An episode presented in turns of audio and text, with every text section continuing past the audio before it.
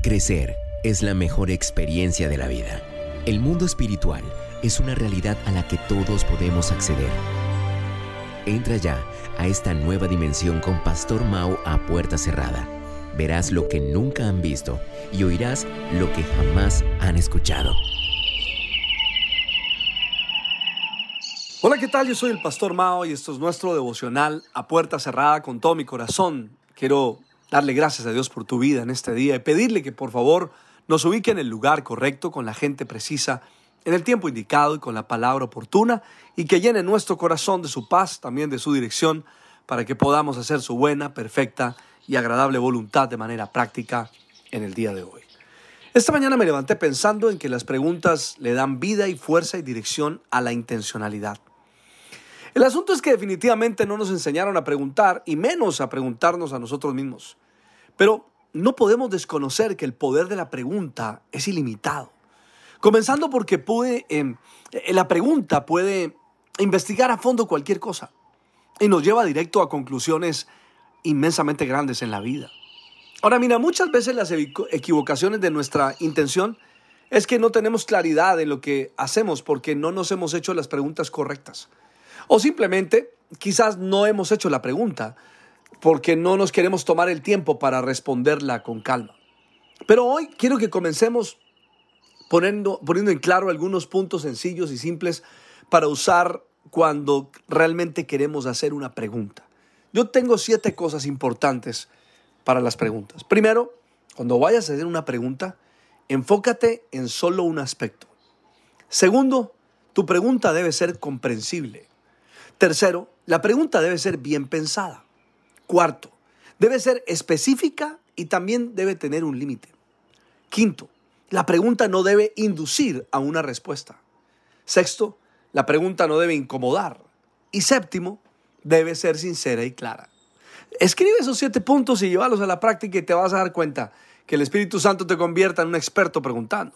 Precisamente en estos días, sumergidos en la vida de la familia de Sansón, su padre hace la pregunta correcta antes de que él nazca.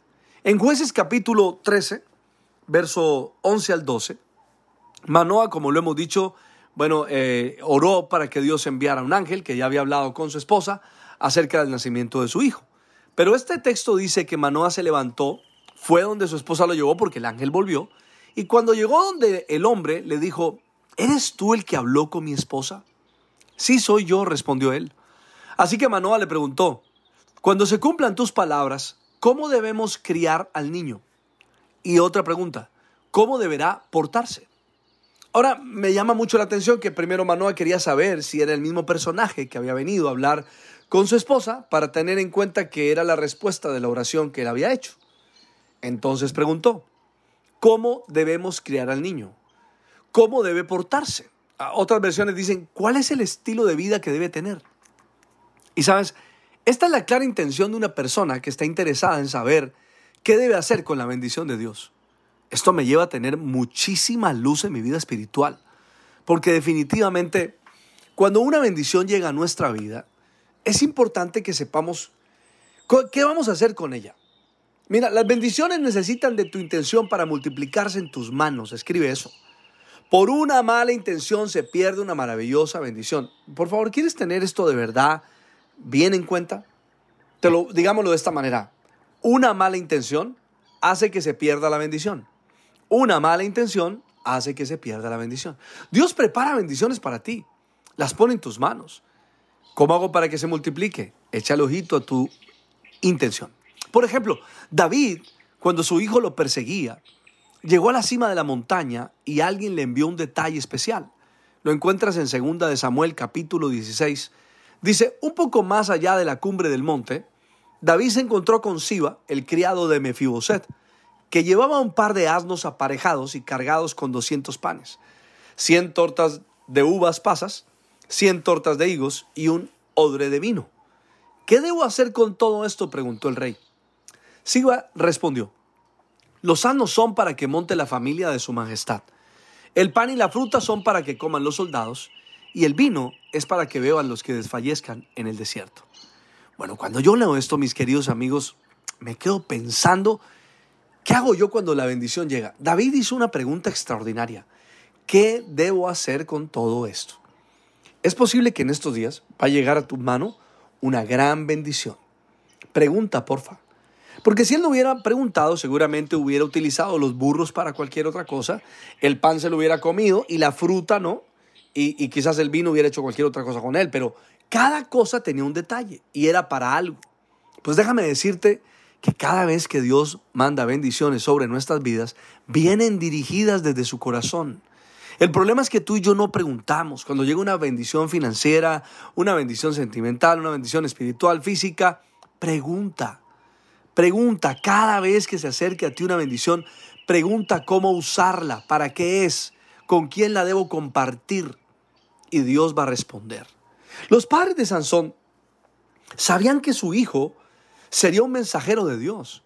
Entonces estaban comprometidos a hacer las cosas bien con él. De igual manera, por favor, escúchame esto. Toda bendición que llega a tu mano te responsabiliza. Eso nos convierte en personas totalmente intencionales para cada cosa que hacemos. Y déjame decirte para aquellos que no lo han considerado seriamente, por favor escribe esto si es para ti. Dios tiene planes muy grandes con tus hijos, así como los tuvo con Sansón. Aunque hoy de pronto no veas en tu hijo o en tu hija lo que quieres ver o lo que esperas ver, déjame decirte que los planes que Dios tiene con tus hijos son más grandes, mucho más grandes de los que tú tienes con ellos. Dios va a hacer cosas muy grandes con tus hijos, aunque ahora lo estés viendo perdido, lo estés viendo por allá distraído, lo estés viendo eh, metido en cualquier otra cosa, pero déjame decirte que así como Dios tiene un plan con Sansón, también lo tiene con tus hijos. Solamente considera seriamente, haz las preguntas correctas, Dios te va a responder. Le pido al Padre, al Hijo y al Espíritu Santo que nos bendiga de una manera especial en este día y por favor no lo olvides, no lo olvides. Las preguntas le dan vida, fuerza y dirección a la intencionalidad. Le pido al Padre, al Hijo y al Espíritu Santo que te bendigan de una manera súper especial. Soy el Pastor Mao y esto es nuestro devocional a puerta cerrada. Que pases un día súper extraordinario. Chao.